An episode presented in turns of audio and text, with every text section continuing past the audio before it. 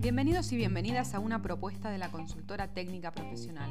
Mi nombre es Itati Rossi y voy a acompañarlos en este segmento llamado El desafío de emprender.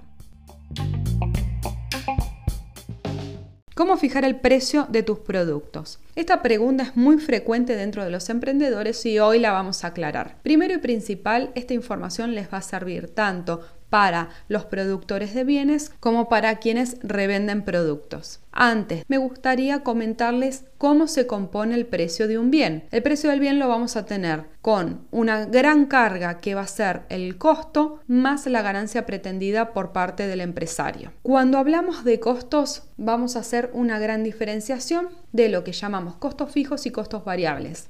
Cuando estamos hablando de costos variables, estamos hablando de aquellos costos que varían según varía la cantidad de producto. Cuando estamos hablando de una compra y venta, nuestro costo variable va a ser el precio que nosotros estamos comprándole a nuestro proveedor. Entonces, ese precio ya es nuestro costo variable. Pero si nosotros somos productores de bienes, ya sea a mayor o menor escala, nuestra composición del costo variable va a ser todos aquellos materiales o materia prima que utilizamos para poder producir ese bien. Por ejemplo, si estamos hablando de un suéter, nuestra materia prima va a ser la lana, por ejemplo, y nosotros podemos cuantificar cuánta lana utilizamos para hacer un suéter. Entendiendo lo que son los costos variables, ahora vamos a separar lo que llamamos costos fijos. Costos fijos son todos aquellos costos que no varían según varía la cantidad de producto. ¿Qué quiere decir? Simplemente es aclarar que en el caso de los costos fijos lo que nosotros vamos a tener que hacer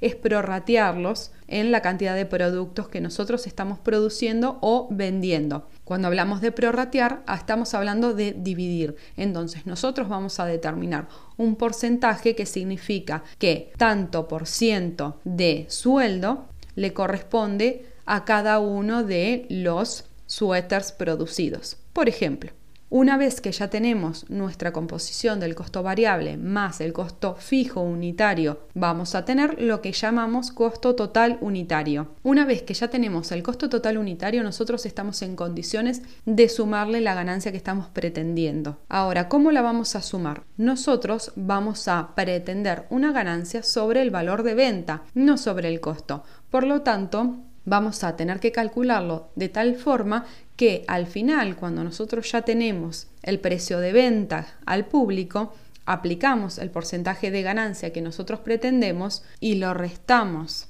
al precio de venta, nos tiene que quedar el costo total unitario. ¿Qué quiere decir? Que aquello que nos quede después de restarle nuestra ganancia va a ser suficiente para cubrir todos nuestros costos. Ahora bien, ¿cómo hacemos esta cuenta? ¿Cómo lo determinamos? Vamos a poner un ejemplo. Nosotros determinamos que nuestro costo total unitario de un producto es de 100 pesos y nosotros determinamos que queremos un 20% de ganancia sobre el precio de venta total. Entonces, vamos a hacer la siguiente cuenta. Vamos a tomar el costo, que en este caso son 100 pesos, y lo vamos a dividir por 1 menos en este caso, 0,20 que es nuestra ganancia pretendida. Entonces vamos a hacer 100 dividido 0,8. Lo que nos va a dar son 125 pesos como precio de venta total. ¿Cómo hacemos la comprobación? A los 125 pesos nosotros le aplicamos el 20%, son 25 pesos. Entonces restamos los 125 pesos que teníamos de precio de venta total menos los 25 pesos que son para nosotros es la ganancia pretendida, lo que nos va a quedar son 100 pesos que es el costo total unitario, es aquel costo que yo necesito para poder cubrir todos mis costos.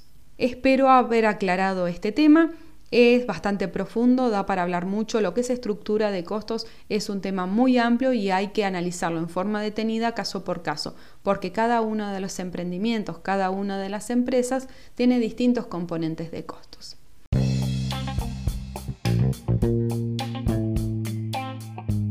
Que tengan un hermoso día y recuerden que el crecimiento de tu empresa es nuestra prioridad.